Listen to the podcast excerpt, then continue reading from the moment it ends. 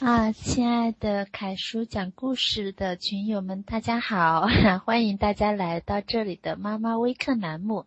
我是本次微课的分享导师云香。我今天想跟大家分享的是我们如何处理与家人在育儿上的冲突。嗯，我的声音音量大小怎么样？是否需要调整？请大家可以告诉我哈。如果声音不太合适，告诉我一下。嗯，要不我就开始了啊。今天我们讲座的主题是怎么处理与家人在养育孩子上的冲突哈。事实上，养育孩子不光是一个个人行为，也不光是一个家庭行为哈，是更多的像是一个社会行为。哦，声音小一点，那我大一点说话哈。嗯，我们在养育孩子的过程当中会遇到这样或者那样的问题，然后呢，啊，家里人、周围人大家都想插手帮助我们，会不会这样子哈？啊，我自己也会经常遇到这样的情况，就是养孩子的过程当中，会经常的与家人发生这样或者那样的冲突哈。嗯，最近最经常的冲突就是我们在养孩子方面意见会不一致。嗯，有时候我们想这样子养孩子，家人呢却想那样子养孩子哈。嗯，会遇到很多很多不同的嗯想法。还要大点，好，我再大一点哈。在我们嗯过去的经验里，以及我们很多专家告诉我们，就是嗯家人要保持一致啊。如果家人嗯在养孩子方面你不保持一致的话，这个孩子就会钻空子，这个孩子就有可能分裂哈。嗯，那么你保持一致，大家有没有试过？你真的可以做到吗？我们家里都有孩子，我们都有可能和家人发生这样那样的冲突的时候。如果长期要求我们跟孩子就是保持统一战线，我们真的能做到吗？事实上是很难的，几乎不太可能。所以我一直觉得，其实家里人你是没有必要保持统一战线的，你也保持不了。所以当你真的是这件事情和家里人观点不一致的时候，要真实的表达自己，会比你强迫自己。嗯，勉强自己说啊，我一定要和家里人保持一致，要好的很多哈啊，你你干脆真实的表达自己，啊，不要虚假的说接受或者不接受哈。在这里我就跟大家举一个例子哈，是我们家里经常发生的一个例子啊，我们家呢，嗯，就是我们孩子比较喜欢吃零食。嗯，我是同意我们孩子吃零食的，但是呢，我老公他是坚决不允许孩子吃零食，只要孩子吃零食，他就会非常介意这件事情，所以呢，我们会经常因为这个发生冲突哈。原来的时候，我记得，呃，我们孩子会经常性的会说，嗯，妈妈，我可以吃糖吗？然后呢，这个时候我就会跟孩子说，啊，可以啊，你吃呗。但是呢。啊，我家先生一听到，马上就说不可以吃。豆豆，你把糖放下。然后呢，我们孩子就会说妈妈同意了的，我为什么不能吃啊？嗯，这个时候呢，其实呢，嗯，就变成了我和我家先生的矛盾。然后我先生他就会很生气的看着我啊，那意思是到底谁说了算？哈 哈 然后这个时候，如果我还说哎呀没事你就吃吧，那么我家先生就会跟我吵架，就。然后就会跟我说不可以吃，就是不可以吃，然后就会让孩子把糖放下哈。这个时候孩子就有可能会大哭大闹，然后说我就要吃，我就要吃，妈妈同意了的。然后这时候呢，我先生最经常说的话就是这个家里我说了算，我叫你不要吃就不要吃，你放下啊，就会这样子，然后就会变成了我们一个很大的矛盾，就是我和我家先生的矛盾。其实我们那时候呢，嗯，发生的争论呢，已经不是在一块糖上了，而是权力之争。这个家里谁是老大，谁说了算的问题哈。然后那时候就会有很多很多的矛盾。后来呢，呃，我学了 PPT 以后，我就有改变我的方法。然后，嗯，我就会，我们孩子如果说，哎，妈妈，我可以吃糖吗？然后我就会跟我们孩子说，妈妈是同意你吃糖的，啊，但是呢。妈妈也很尊重爸爸的意见，那么你可不可以问一问爸爸啊，这个时候我一跟我们孩子这样说的时候，我们孩子说啊，爸爸，那我可以吃糖吗？哦，我们家先生觉得哇，自己好受尊重哦，哇，那个就嘴巴咧的都很开心的，嗯，然后他也不会用命令式的说不可以吃了，他就会说，哎呀，其实爸爸也是同意你吃糖的啦，就是担心你吃完了之后那个不吃饭了，然后我们孩子就会说。那我就现在只吃一块，我吃完饭以后吃两块糖可不可以啊？然后，然后我家先生有可能还会说，哎呀，但我又会担心你的牙齿会吃坏耶。然后我们孩子就就可能会说，那我刷牙好不好？吃完了，那这样子就变成了他们之间的事情哈，而且孩子会主动找出很多的解决办法，然后我们也没有问题了，啊，这个时候他就。孩子也很开心，我先生也很开心，我自己也挺开心的。然后我先生后来就跟我说：“你瞧，这个家里到底谁说了算？谁是老大？你不还得听我的吗？” 然后他他就特别开心。所以这个就是说的是。嗯，我们是要真实的表达自己，对不对？孩子问我是否能吃糖的时候，我要表达我自己，我就说我是同意的，但是我是，但是我们要给家人以支持啊。妈妈也很尊重爸爸的意见，你可不可以问一问爸爸啊？这样子的话，嗯，其实我们是，虽然是表面上意见是不一致的。但是我们是有给到家人以支持，最终的结果其实我们是一致的，对不对？这样子的话，孩子就不会钻这个空子。你知道，如果是家人有一方，嗯，是同意做这件事情，另一方是不同意的。但是呢，如果是有嗯同意的那一方呢，因为不想和另外一方发生争执而故意说我也不同意的时候，你知道会怎么样吗？那么这个孩子就会一直缠着那个心里是同意的那个家人，啊，就比如说，呃，你不同意孩子买这个变形金刚，然后呢，呃，那个，比如说奶奶呢又觉得可以买呀，我不要你付钱，我买，会老人会这样子，对不对？但是我们可能会觉得，哇，这个玩具买了对孩子不好，然后我们就，但是我们可能会。跟老人说了也没用哈，他还是会买。然后这时候可能会，我们可能会说什么？那买呗，你想买你就买呗。啊，其实这个时候我们是在干嘛？我们是在虚假的接纳，对不对？我们本身是不接受这个行为的，但是我们虚假的说我们接受这个行为。啊，那么 这个时候你知道奶奶会怎么样？奶奶就说好了，不买不不买就不买。最后就是我们每个人都在虚假的对。跟对方说话，大家都知道对方的真实的意思是什么，然后孩子会怎么样呢？孩子会一直缠着这个奶奶，直到奶奶给他买，一天不行，两天，两天不行，三天，而且他会通过哭闹、打滚各种方式，因为他知道谁是真正同意他的啊。虽然你没有说出来，但他是非常清晰的。所以这个时候，我们与其。嗯，说一定要和家人一致，不如真实的表达自己，然后给家人以支持，反而不会出现这样的问题。所以通常这个时候我都不会去说，我只是会站在旁边，没关系，做自己的事情。然后呢，但是这个孩子有可能哭了一会儿，就可能会说。妈妈，你看爸爸讨厌的爸爸，他就是不同意我吃零食，讨厌臭爸爸、坏爸爸哦，他有可能会这样子来找我哈，然后他就说妈妈，我要吃零食，我要吃零食啊。这个时候，如果他找到我了啊，这个时候我已经。被他拉进去了，对不对？那么这个时候，我们还是要真实表达自己。嗯，宝贝，妈妈的确是同意你吃零食的，但是呢，妈妈很尊重爸爸，爸爸是不同意你的。啊，我们看看跟爸爸商量一下有没有什么解决办法。你这样子跟孩子说，孩子就知道找你也没有用。但是呢，在你的孩子哭着来找你的时候，妈妈妈妈的时候，你可以倾听他，你可以陪伴他。啊，然后这个时候呢？嗯，你是对孩子情绪是接纳的，是陪伴的，是倾听的，同时你又是跟家人又是嗯跟孩子都是界限非常清晰的。这个时候你养的孩子就会是一个界限非常清晰，同时又很懂得倾听他人情绪的孩子。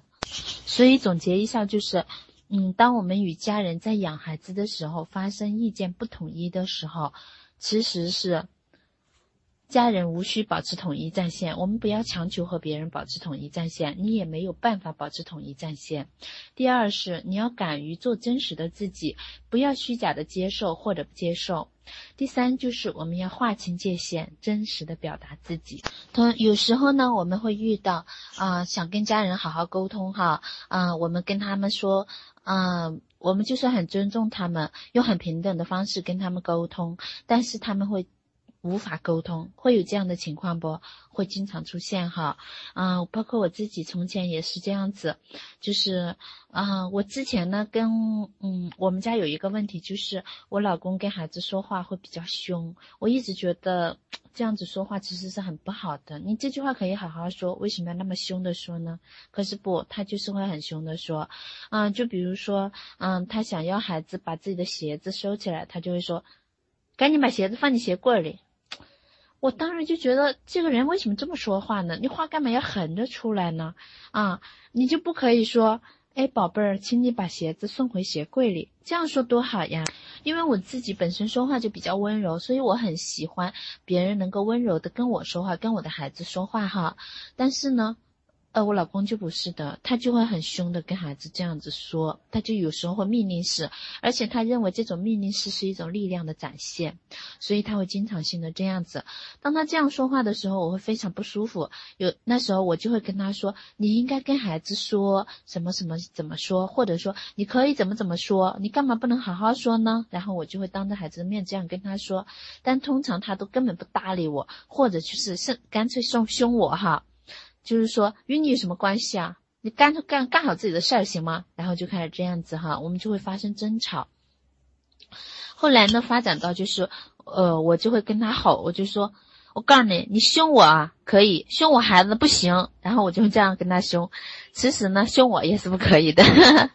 嗯，然后呢，那个时候就是会变得关系很僵，就他会经常凶我，也会经常凶孩子，当然我也会凶他哈，就会变得嗯关系很。糟糕，嗯，后来呢，我学了很多沟通方法以后，我就开始，嗯，好好的跟他说了。我就当时我不会跟他说，后面我就跟他说，啊，当你那样子凶的跟孩子说话的时候啊，我都会吓一跳，诶，我担心孩子也会吓到，嗯，我会担心孩子安全感受到一些影响，啊，我当我这样子跟他说的时候呢，刚开始特别管事儿啊，真的哦，那那是你说的太对了，我以后不这样子了，我会注意的，什么什么的。然后我当时还特开心，嗯，就是很管事儿嘛，这个方法嘛，啊，但是呢，管事儿管了一段时间之后就不再管事儿了。我再跟他说，就说，就你对，就你会说话，啊，你是老师，你是专家，你厉害，你行，就讲，就他就会这样子跟我说，然后 我就说，哎，你这个人怎么这样子呀？我在好好的跟你说呢，但他还是会很对抗。后来我我有时候我就会跟他说，啊，我就会跟把把门关上，我就说，哎呀，嗯，我有一件事情想要跟你谈一谈哈，然后我就想跟他说这件事情，但是呢，我还没说，他就说我没时间，啊，然后我我当时就很生气啊，我说你这个人怎么这样子啊？我想跟你沟通，你没时间，好，那你什么时候有时间跟我沟通？他说什么时候都没时间，哦，那我就非常的愤怒。我不行，我必须跟你说这件事情啊！你这个人，你对孩子说话那种态度是不行的。然后我就开始跟他说，然后他会怎么样呢？他会一直用电脑，根本就不搭理我，相当于没有听见我的话。对，他是说行啊，沟通吧，你说呗。然后他继续用他的电脑，你非要让他表态，那你说我说的这个对不对啊？然后他说哦，是是是。然后下次该怎么样还怎么样？他听我的话了吗？他根本就没有听见。哎，那时候我就特别的愤怒，然后我觉得你要说我不懂沟通方法，那没关系，我可以学。啊，我现在已经是用了我觉得我最好的沟通方法了，而且我都打好草稿，我做好好多功课，然后我来跟你沟通，但是你根本不理我，根本不沟通，那你说我跟你有什么话可说呢？那我们这个夫妻不是做到头了吗？啊，反正那时候就会非常的难受。后来，嗯，也是过了一段时间之后，我就意识到了，哦，我为什么沟通会失败？其实我并不是真正在跟他沟通，我在干什么？我在说服他啊，我在跟他说你是错的，我是对的，我在教你一个很好的方法，如何跟人说话的方法。对我在教他如何养孩子，啊，这个时候你以为他真会听我的吗？不是的啊，当你站在道德的制高点上，站在圣母的神坛上跟他说话的时候，他不会听你的，啊，他会觉得你高高在上，你什么都是对的。你这么牛，那你一个人带好了，嗯，他就会逆反。所以事实上，那个不是他的问题，是我自己的问题，是我没有把心态摆正，我不是在一个平等的位置上跟他沟通的。所以我后来我就跟学员说，我就说，你知道什么叫沟通吗？我想了一下，我觉得沟通沟通一定是两条沟在平等的位置上才能通，那个水才能通得过去。如果你是从高处往人家沟里倒水，那人家如何通到你这儿来呢？啊，你根本就不平等嘛，所以那不叫沟通，那是你往别人沟里倒水。你懂得很多很多的那个沟通的技巧和方法，哦，对，很厉害，对不对？那是你用更优美的姿势往人家沟里倒水而已，嗯，所以这样的沟通才一开始就已经注定要失败了，嗯，所以后来我就意识到了，我在沟通之前。我就已经认定他是错的，我是对的，我是去说服他的，所以会失败。尤其是像我们这些学了新教育的妈妈们，会经常出现这些情况哈。我们学了很多的知识，知道该如何去养孩子哈。然后呢，我们就会跟家里人说：“你那样做是不对的，会影响孩子什么什么什么什么。我应该怎么怎么去做哈？”我们会跟家人说很多很多，家人真的会听我们的吗？往往不会听，对不对？是因为我们。站在高处，我们在跟他们说：“你们做的不对，应该像我这样去做。”就像一个领导一样，哈，你是发号施令的那个人，告诉他应该怎么做。做的不好，那是做的人的错；做得好，那是你领导的对。你在家里如果是这样子的话，那哪有办法去沟通呢？对不对？所以根本不可能的啊。所以，其实要做到这一点，首先我们其实要放下改造家人的想法，尤其是要放下改造老公的想法哈。因为，呃，其实男人是最不需要被改造的哈。他，你如果越想要改造他，是越不可能成功的。啊，我认识这么多人，我还没有见到谁家说我能够把我的老公改造成我想要的样子哈。啊，其实是不可能的，嗯，包括我上过很多很多的课，然后我也原来我问过很多的老师，我记得我嗯最早我问那个嗯应该叫蔡敏丽老师，是做萨提亚的一个老师哈，那我当时就有问他，我就说我老公跟孩子说话很凶，我想改变他，我应该做什么？然后蔡敏丽老师就说，啊，我已经。嗯，做沙提亚做了几十年了，到今天我还没有改变我的老公，他照样跟我的孩子说话很凶。后来呢，我又咨询了一个嗯美国的路易斯老师，他是一个华德福教育的专家哈，我就跟他说，我说，哎呀，我就特别烦恼，我不想让他那样子说话，我希望他像我一样很温柔的说话。然后呢，那个老师就跟我说，哦，说我今年已经六七十岁了，嗯。这么多年，我一直想改造我的老公，到今天还没有成功。嗯，所以你看，其实改造一个男人几乎是不可能的。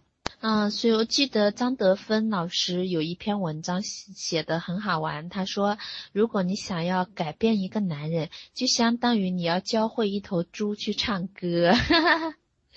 嗯，所以其实是不可能成功的哈。所以我们要真正和家人沟通，就一定要走下圣母的神坛，和家人平等的沟通。不要一开始就认为他是对的，你是错的。家人不一定是哦，不要一开始就认为他是错的，你是对的哈。家人不一定是错的，你也不一定是对的。你未必对养孩子就理解的那么深刻。就退一万步说，人家真的是错的离谱，你对的不得了，那人家就是愿意错，行吗？人家就愿意做一些错的事情，行吗？是不是也是可以的呢？啊，然后呢，有时候家里人无法沟通，其实很多时候都是因为我们的关系出了问题，而不是说真正因为某些事情大家可能有这样的感受哈，啊，很多时候都我们真的是这个家里谁说了算，很多时候我们真的是，因为我们的关系出了很大的问题，所以我们做什么都有摩擦，做什么都不对，会这样子哈，嗯，其实家庭关系当中，我们最需要维护的是什么关系？绝对不是亲子关系，而应该是我们的亲密关系。我们最需要维护的是我们的亲密关系啊！当亲密关系出问题的时候，亲子关系往往都会出现这样那样的问题，啊，因为孩子是看到我们和家人是，尤其是看到我们和。老公是如何去沟通的，是如何相亲相爱的。如果他看到我们的关系有很大的问题，那么即使我们不管有多爱这个孩子，这个孩子也很难真正体验到爱。他会感觉到很惶恐，他会感觉到有可能会失去父母当中的某一方。所以你看，两个孩子吵，你你看两个大人吵架，孩子会害怕的哭泣，对不对？你知道孩子会害怕什么？孩子有可能会说：“我会不会以后没有爸爸呀？我会不会以后没有妈妈呀？”对他们会非常的担心。而相反，只要你亲密关系搞好了。你的亲子关系就没有大的问题了。他能够看到爸爸妈妈是如何说话的，他会心里非常有安全感，知道自己不会失去爸爸，也不会失去妈妈。所以，我们一定要搞好我们的亲密关系啊！和和老公把关系搞好了，胜于你在孩子身上费很多的功夫的啊。嗯，其实真正陪我们长大、陪我们到老的是。爱人好，而不是我们的孩子，啊，我们如果过于把孩子放在太重的位置的话，往往会剥夺了老公的位置，啊，很多男人会说，哦，有了孩子以后，家庭地位自己就是一降再降，哈，家里都没有他说话的地方了，啊，所以当你把男人逼成那样子的时候，那谁来帮你带孩子？谁让你作为一个女人，你如何得到关爱呢？嗯，这个 不光是在心里要重视我们的亲密关系，在时间上也是哈。我们会有大量的时间花在和孩子上，那么我们有没有问过自己，我们有多少时间花在和老公上面呢？你会不会很少有时间跟老公在一起呢？啊，你们的夫妻的时间有多少呢？单独在一起的时间，而不是带着孩子，而不是一群人在一起的时间，啊，很多时候我们会发现很少。还有一点，你是否让你自己得到了休息呢？你你单独的时间有多少呢？啊，这个时间其实是要有三块的，一块是单独的时间，一块是你和家人一起的时间，一块是你和孩子单独的时间，哈。啊，还有一点就是，啊，有时候家里人的确会经常跟我们找事儿，我们明明跟他说你可以做什么什么什么，但是他们就是不会做，对不对？会这样子不？啊，是这样子的。啊，这个时候，如果我们是沟通方法也用了，用了很多很多的办法，可是家人就是没有办法跟你沟通，你跟他说什么都没有用，一说什么他都很有气。哦，这个时候我们可能要考虑一下，你的家人他是否受到尊重，他是否有得到休息。很多时候，他是因为没有得到价值感，没有受到尊重，才会跟你找这样那样的事儿。这种情况，尤其是对老人会更加严明显一些哈。我知道现在有很多的老人真的是，我会觉得他们过得连保姆都不如的，嗯。我记得原来我有一个学员，他当时就说，嗯，他家妈妈有多么多么不好，多么多么强势，多么多么什么好。后来呢，我就我们有问他，就是说，啊，那你，嗯，看起来你妈妈好像很难让你接受哈。那他，嗯，你一个星期是不是有让他休息或者是什么的？他说从来没有让他妈妈休息。然后他们家的家务是他妈妈做的啊，然后呢，家。不光做了家务，还要带孩子啊，然后，啊，家里的费用还是他妈妈出的。就是你会发现，现在很多婆婆也是这样子哈，就是出了钱出了力还不讨好哈。嗯，我们请保姆一个星期，还有可能让她休息一天。那你有没有让老人去休息呢？你有没有感受一下，一个人又要做家务又要带孩子是多么的累？